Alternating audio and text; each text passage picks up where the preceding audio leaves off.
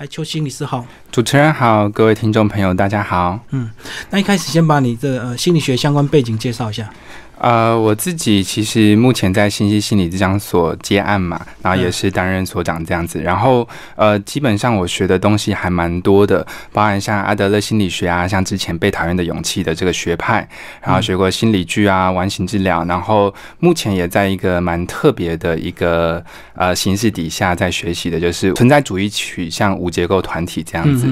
那这其实是一一群人坐在一起，就有点像网络上呃电视上，然后很多。人会呃看到说例例如什么匿名戒酒会，然后大家就围在一群，然后在那边聊天说话这样子。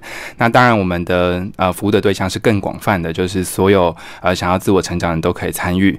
那那是一个非常有趣的一个。呃，团体就是大家可以在那一个场域里头去活现很多人在呃生命历程中会遇到的各种各样的情况，包含说冲突啊、分离呀，然后竞争啊、嫉妒啊等等的。所以其实里头是涵盖着非常非常多呃生而为人活在这个世界上跟别人互动的时候会有的一些关系。那这其实也有部分会跟我。今天的要谈的这本书是有关系的，就是里头也会很多很多暗黑或者很负面的情绪都会存在在里头，这样子。嗯，然后它叫亚洲存在主义，那是指说这个成员都是这个亚洲各地，就对。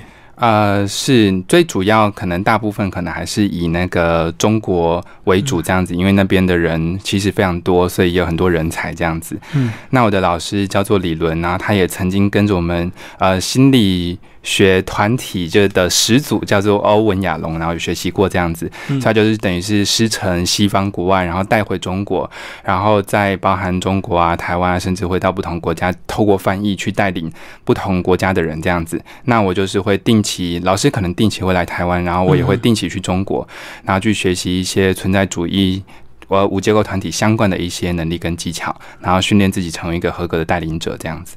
哦，好好好，然后接下来我们再聊这本书《暗黑情绪》，这是已经是第二本书了。那第一本书出的是跟啊亲子教养相关的，嗯，对。那第一本写亲子，第二本就写暗黑情绪。这其实这本书的这个呃书名跟内容，其实主题有点沉重，对不对？那你为什么会挑战这么高难度的一个，算是呃非常呃 另外一个层次的这种心理学相关？嗯，其实这两本书还是有一些相关的。像第一本书谈到的是亲子教养嘛，那也就是说，我们一个人从小到大，那如何被我们的父母亲所养成的？那渐渐我也会发生发现说，那我们从小的一个教育，尤其是情绪教育，其实我们是呃非常的不鼓励一个孩子，也包含一个成年人去表达他真实的情绪的。那也就是说，在这种禁令文化的禁忌底下，我们其实没有。办法表现我们真正情绪，尤其是这些比较负面或是比较暗黑的情绪。然后，在我呃在新西接案这么多的实务经验底下，也会发现，几乎所有人来来自商的人，他们都有情绪困扰，而且他们情绪困扰往往都是因为他们不了解自己的情绪，尤其是这些最痛苦、最黑暗、最负面的那些情绪，觉得我们尽量的避而远之，结果反而才会造成更大的一些影响跟伤害。嗯，对，所以才会想要写这本书。嗯，可这个如果我觉得亲子方面，我们倒是比较容易写，因为我们可能个人也有曾经受害过的经验，过去传统的父母受害。可是暗黑情绪，如果说你个人没有经历过的话，其实呃写出来的内容是怎么样让人家更深刻，或让人家更觉得很同理，或者是很震撼？这个是不是你在个人的挑战上是比较难度高的？是是是，其实写这本书真的是非常不容易。一来呢，因为情绪，像呃，上次我也跟一个人聊过天，他就说啊，那个我以为。情绪不开心就不开心，就一种，就没想到还被你写成七种。其实我写七种都还算是 就有点小 case 这样，还可以还可以再更细一点点。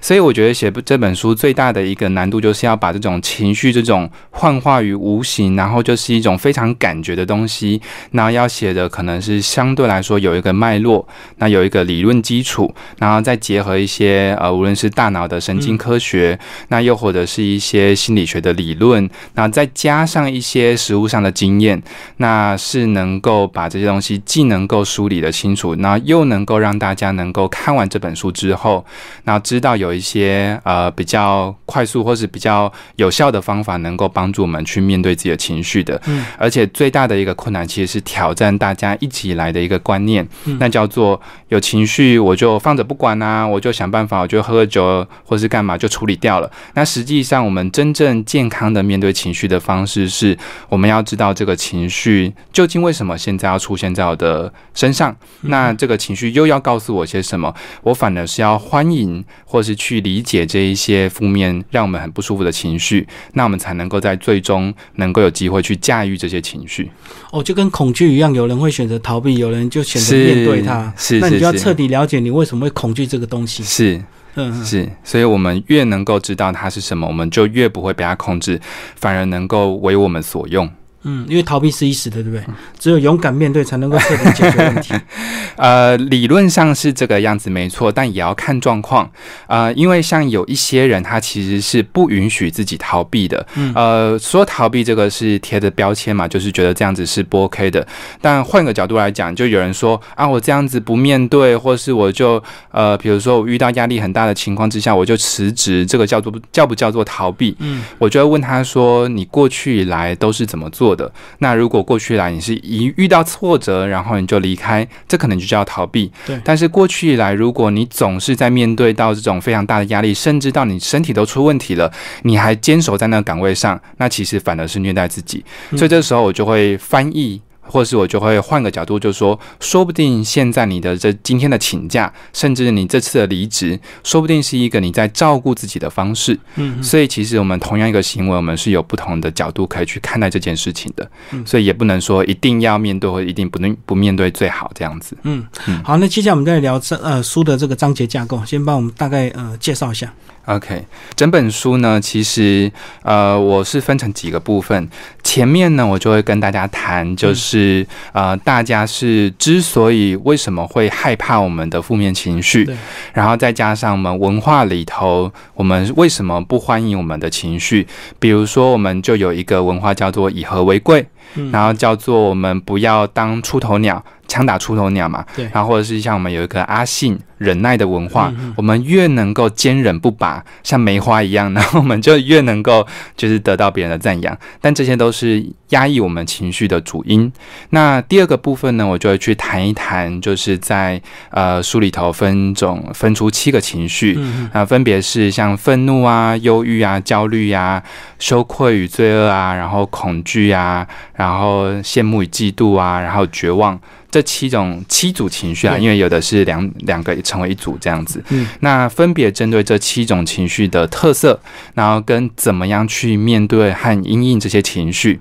那当然，第三个部分就是我们会发现，我们往往不会只有一个情绪，嗯，然后就就单纯一个情绪这么单纯，我们可能会有很多情绪 combine 结合在一起，复合的，对对对，所以就会有像是自杀、暴力啊、霸凌啊这些，我们看到哦，天哪，怎么会有这些犯罪跟暴力的？现象，那这个我们也会去解析这个社会现象，而且还还还用一种潜意识的角度，然后大家就是用另外角度去理解，嗯，然后最后再给大家一个急救药方。也就是说呢，呃，在面对这些情绪，有时候我们呃需要一个空间，至少能够让我们从最紧绷或是最糟糕的情绪先出来一下下，那我们才能够用一个比较宏观的视野去理解自己。所以也就是说呢，整本书大致上就从情绪的养成到呃解析，然后到解套，然后有一个理论的梳理，有一个呃故事的一个例子，让大家更能够理解，最后有一个解套的方式。所以大概整本书的概念是这样子。嗯，所以它。它是有顺序、有逻辑。那我们开始就从这个情绪的重要观念，呃，有一些这个迷失，或者是我们一些错误的这个呃情绪，帮我们讲一下为什么黑暗情绪可以变成朋友这样子，负面情绪也是很重要。因为一般我们都会觉得负面情绪不好，尽量不要有，对不对？是在书中我就举到一个例子嘛，比如说大家喜不喜欢痛啊？比如说牙痛啊、胃痛，没有人会喜欢，对不对？不喜欢。可是如果问你哦，如果今天有一个机会，然后有一个魔法，说那从此以后你就再也不会感觉到疼痛。你想不想要有这个能力？嗯，一定会想，一定会想，对不对？但是你要想哦，如果当我们失去了这个痛的感觉，那我们会不会在我们某些时候其实受伤的时候，或是我们身体已经发炎了，已经产生一些疼痛的时候，我们就不懂得怎么样去照顾跟保护自己？像在我们医学上或者生理上，我们就有个疾病叫做什么先天痛觉失去什么症之类的。那那一个症就是让一个人就是他完全不会感觉到痛觉。然后在呃我们的医学上就会发现，这样子的孩子他其实可能很难活过超过十岁，因为他可能就会因为一些身体或是呃内在或外在的一些疾病，然后就过世，因为他没有办法透过这些痛觉来保护自己。嗯，那情绪其实也是一模一样的事情。在我们那些感觉到不舒服的感受里头呢，往往都是在提醒我们一些重要的事情。呃，简单举例，比如说愤怒，它是帮助我们去捍卫自己的权利，然后呃保护自己的领地，所以知道怎么样去呃跟别人打仗或者是保护自己。那悲伤啊，或是忧郁，可能就是让我们休息跟求助的方式。所以不同的情绪，它其实是有一些帮助我们能更能够理解自己跟照顾自己的一些讯息。所以我们去理解这些情绪，才能够帮助我们。去啊，用一些更好的方式对待自己。接下来就我们就来讲这个情绪的这个七宗罪，好不好？这个看起来好像七种都很严重，好像很难去取舍哪一个是对我们人类影响最大。是，嗯嗯，其实刚刚提到七组情绪嘛，其实。呃，每一个情绪对我们都会在不同的时候有不同的影响。那当然，人不是机器人嘛，也会有不同的变动。那呃，会建议的方式就是，或许七种情绪都会去读一招，那你就会发现，在某一些时候、某一些情境底下，你可能会特别的会引发出某一些情绪。那也有另外一个理解角度，就是我们每一个人，他呃，我们可以想象，我们每一个人有一个剧本。那这个这个剧本是什么呢？比如说，有一些人。他只要一一遇到不顺利的事情，他就生气，嗯，然后就就是变得全身都是刺，没有人敢靠近他。对，那另外一类人就是他的剧本是悲伤或是受害者，所以呢，每当他有遇到一些不顺心的时候，他就拼命的哭，拼命的哭，生气也哭，难过也哭。那有一些人的剧本就是绝望，所以他就会在遇到所有事情的时候，他的口头禅就是啊。不好啦，嗯啊，没有用啊，啊，讲了也没有用啦，啊，算了吧。那这些就是每一个人的剧本。那或许这些剧本也会跟你过去成长的经验，或是过去经验是有很大的关系。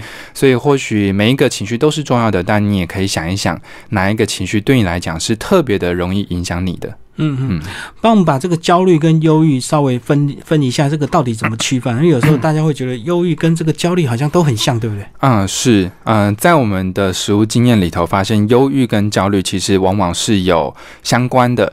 讲的学术一点叫做共病，就是它可能会共同发生。怎么样会共同发生呢？比如说，呃，一个人焦虑的特色就是，呃，白话来讲就是我不做不行。我现在一定马上要做，嗯，所以当我做的时候，我就会得到暂时的缓解，但是我内心的紧张感并没有消失。比如说，呃，妈妈看到小孩子没有写作业，他就会整个快抓狂；或是一个员工看到明天有一个报告我没有处理，他就会整个抓狂。那这种就是一定要做的感觉，就会让一个人的内在分成失败跟成功。嗯，呃，不成功变成人，就是我要么就成功，要么我就是个卤蛇。嗯，那这样的话，就是在这个错。挫败，我发现我一定要这么做，但是我做不到的时候，最后我就会得到一个失败的结果，这时候就会走向忧郁。所以你看，焦虑跟忧郁之间的关联是这样子。那反过来讲，在某一些忧郁的人心中，其实也有很多焦虑。比如说，他表现出来的就是什么事情我都没有用，什么事情我都。呃，我都我很担心别人怎么看自己，在这个担心别人怎么看自己，然后非常的在意别人的评价的过程中，是不是也有焦虑？所以，因为我会非常非常的惶惶不安的去想说，今天老板对我的评价好不好？明天妈妈会不会又骂我？后天我的男朋友又怎么对我的？所以这一些可能都会引发一个人非常多的一个自我挫败感。所以焦虑跟忧虑，呃，忧郁其实是可能互为表里的，的确会在不同的时候会出现。这样子。哦，所以可能这个会还是有一点这个先后顺序的一个差别，就对。是是是，一般人通常都是先焦虑，最后才陷入忧郁的这个状态呢？呃，其实不一定，因为跟刚刚讲的那个剧本有关。有人是表面看起来很焦虑，但实际上他内在感觉到是非常巨大的挫败感跟失败感，所以他就会不断的因为内在这种忧郁，然后他就要拼命要去做一些事情，让事情能够在他的掌控里头。那有些人刚好反过头来，就是你会看他就是好像很软烂，好像就是工作也不想上，上学也不想去，但其实他内在是每天都非常的忙碌，在去想着别人怎么看他的。嗯，所以其实每一个人的剧本不太一样，所以这也不能够说大部分都是怎么样，但的确会有一些关联。嗯嗯，对。那还有一种现象是这个恐惧，那恐惧过后是不是造成绝望？就好像有些自杀的人，可能心里有些害怕什么东西过不去，最后才会造成绝望，是不是？这两个也是很密切的一个相关。是呃，恐惧基本上是一个能人能够自我保护的一个非常重要的情绪。那刚刚也提到自杀，其实自杀是已经变成十大死十大死因之一嘛。嗯，它是一个现代人非常非常多会走向的一条非常的呃最。最痛苦的一条路，这样子。其实，在那个自杀的过程里头，最大的情绪除了绝望之外，其实还有个东西叫做羞愧感。嗯，那羞愧感也是在我的书里头有提到的。什么是羞愧呢？羞愧就是我觉得我这个人非常的不好。比如说，在我们的日本文学家里头，有一个人叫做太宰治，他最后是印象中好像是切腹自杀的。那他就有留下一句名言，在那个人间失格里头，他就提到一句话，叫做“生而为人，我很抱歉”。所以就是我光是存在在这个世界上，我就是一个羞愧、很羞愧、很糟糕的一件事情。所以往往在这种想要自杀，很多人都说：“哎，你这样子好不争气哦，你这样好软弱。”你有没有考过、考虑过身边那些你的家人跟爱你的父母的感受？其实这些人往往都是呃有考量到，甚至是比一比一般人还要更在意其他人是怎么看自己的。但是他就会感觉到我活着。带给我的家人，带给我身边爱的人，其实是一种负担。所以这样的我真的是太糟糕了，不如死了算了。所以他们内心的逻辑，可能我们一般人会听觉得好不合理，但是这些却是呃有一部分自杀的人，他们是这样子想的。过去的人好像这个羞愧感的比较强烈，对不对？因为我们过去看到很多这个富人，如果有一天他如果不小心被性侵了，他可能选择就是自杀，他绝对不会像我们还能够进行一些治疗。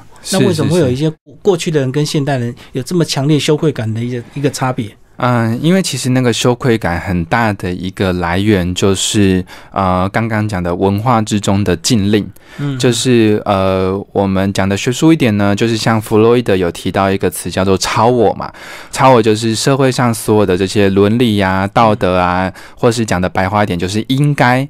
大家可以做一个小练习哈，就是我们可以拿出一张纸，就是我们在纸上面写说，我应该怎么样怎么样，我一定要怎样怎样，我绝对不行怎样怎样。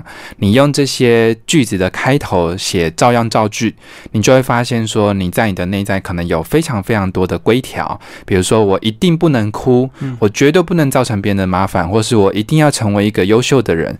那这一些规条都会是我们从小到大内设在我们的呃。文化价值观里头，那在古代人呢，他们有比我们更多的这些规条，就是比如说一个妇女，她没有跟她的丈夫，呃，就是忠诚于她，或是我可能被性侵，我这个人就脏掉了。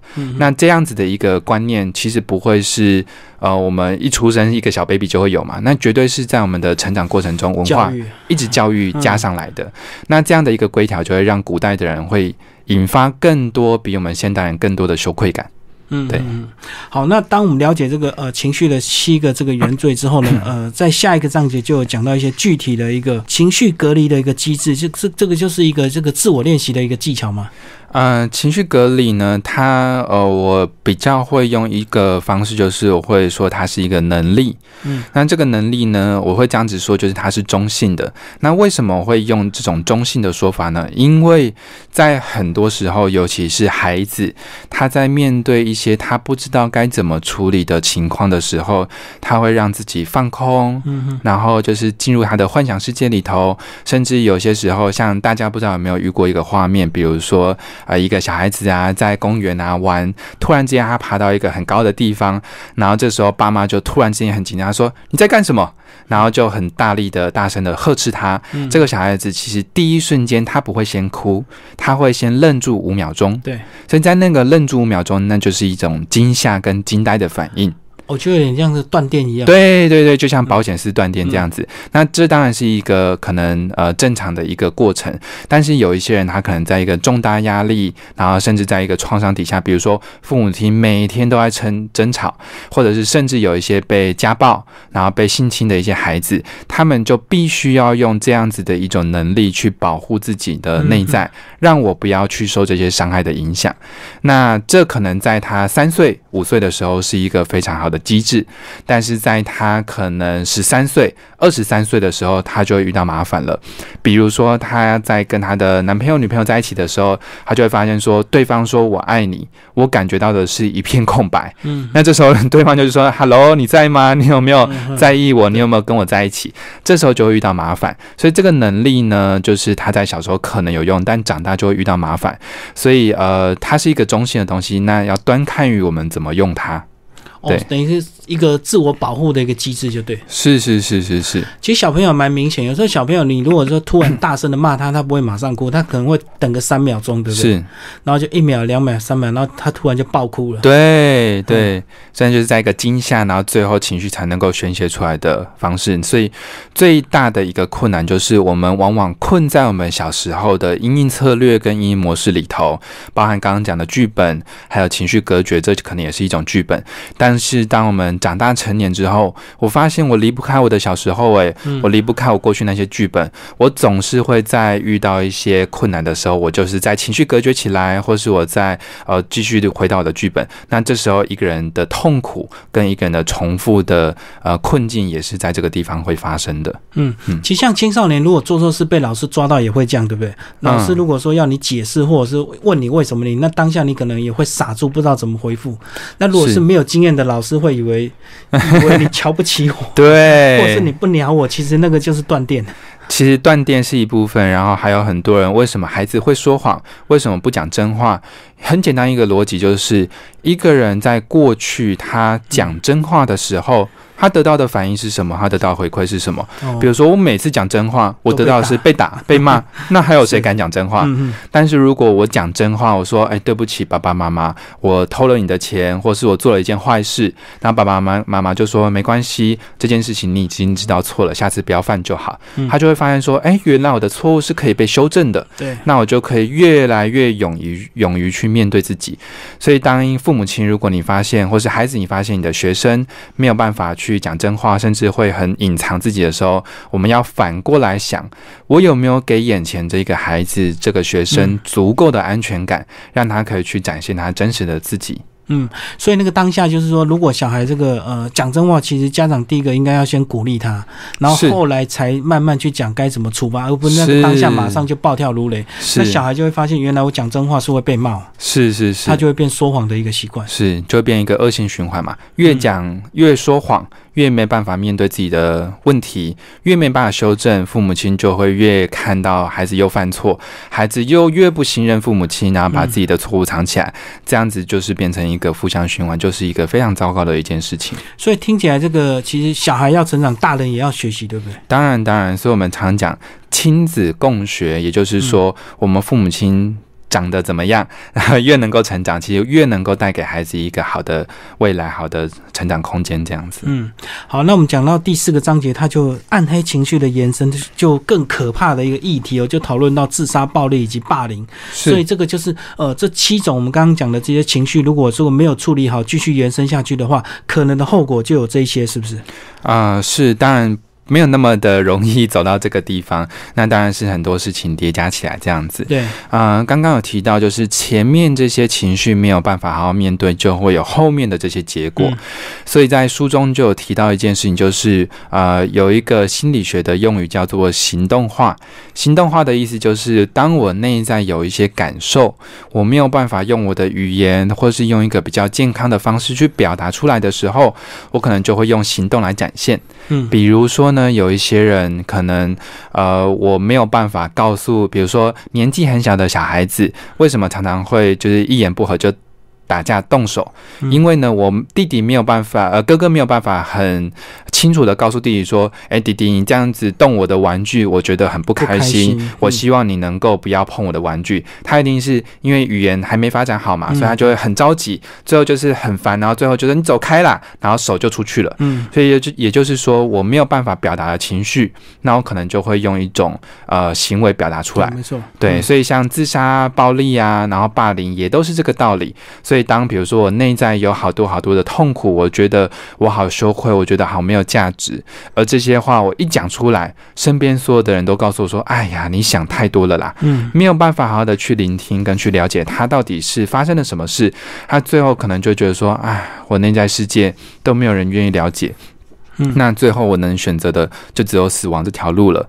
那可能中间，我当然这样讲有点武断，但可能中间是有这样的一个过程的。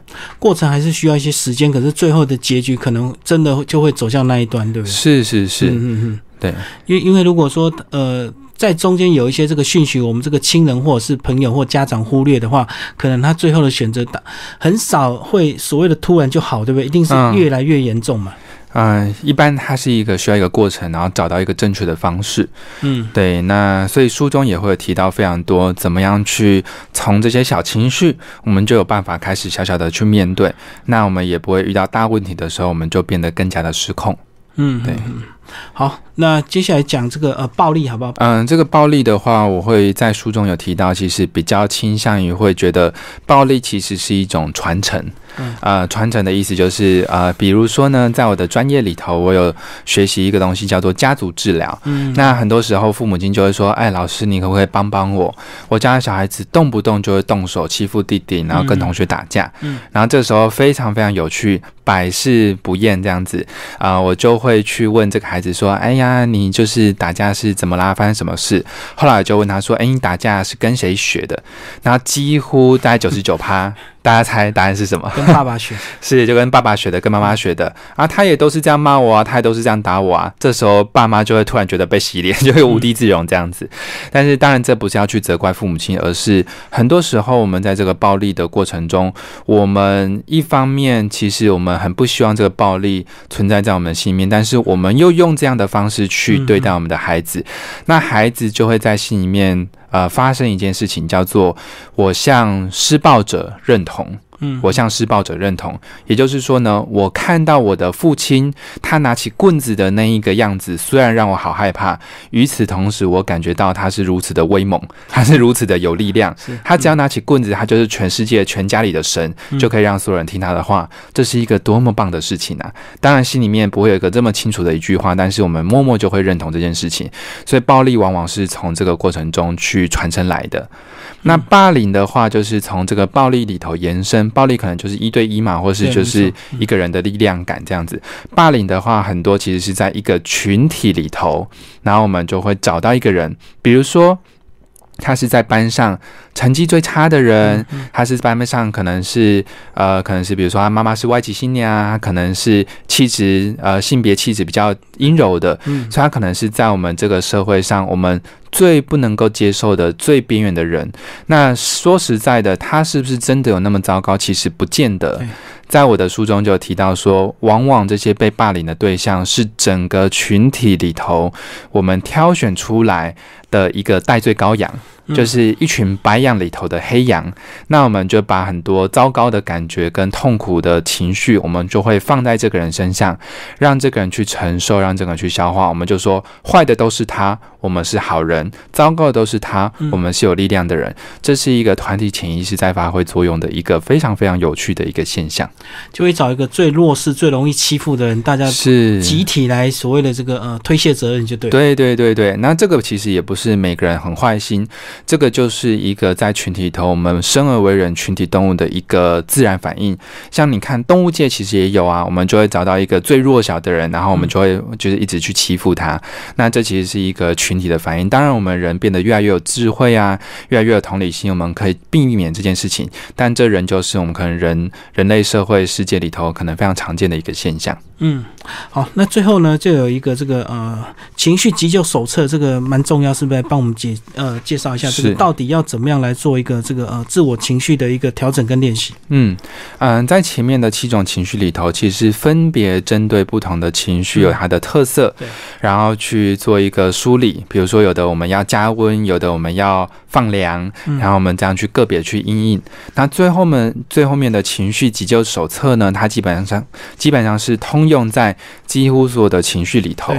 比如说，像提到一个第一个大观念，就是，嗯，我们对于情绪最重要，甚至可以说是唯一能够让情绪好好的来、好好的离开的方式，就是我们无条件的去接纳自己的情绪。也就是说，什么情绪在我们的内在发生，我们都可以知道，说这样子是没有问题的，这样子是正常的，这样子是。好的，当然说，我这边要强调，我无条件的接纳自己的情绪，并不代表我一定就要开始到处骂人跟打人，所以。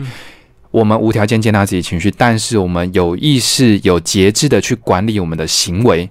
所以在内在的情绪是没有任何的问题，在外在的行为，我们是要学会去处理。比如说，我不能够一绝望、一犹豫我就自杀，或者我不能够一生气就打人，这是一个在情绪里头非常重要的原则。对。那另外呢，也有提到急救手册，就是比如说，嗯，我非常非常推荐的就是像是深呼吸。大家想说，哎呀，这种老生常谈，怎么又要讲呢？深呼吸谁不会做啊？但就是因为这件事情太常被提起，然后又会被很多人觉得说这东西真的有用吗？所以大家反而去轻忽。实际上呢，在这些深呼吸啊，甚至是像像我们在家嘛，有些人会去做正念啊、瑜伽、静坐啊，然后很多很多的一些方法，就是让我们整个心静下来。这些其实是在我们的用科学的仪器接到我们大脑上面。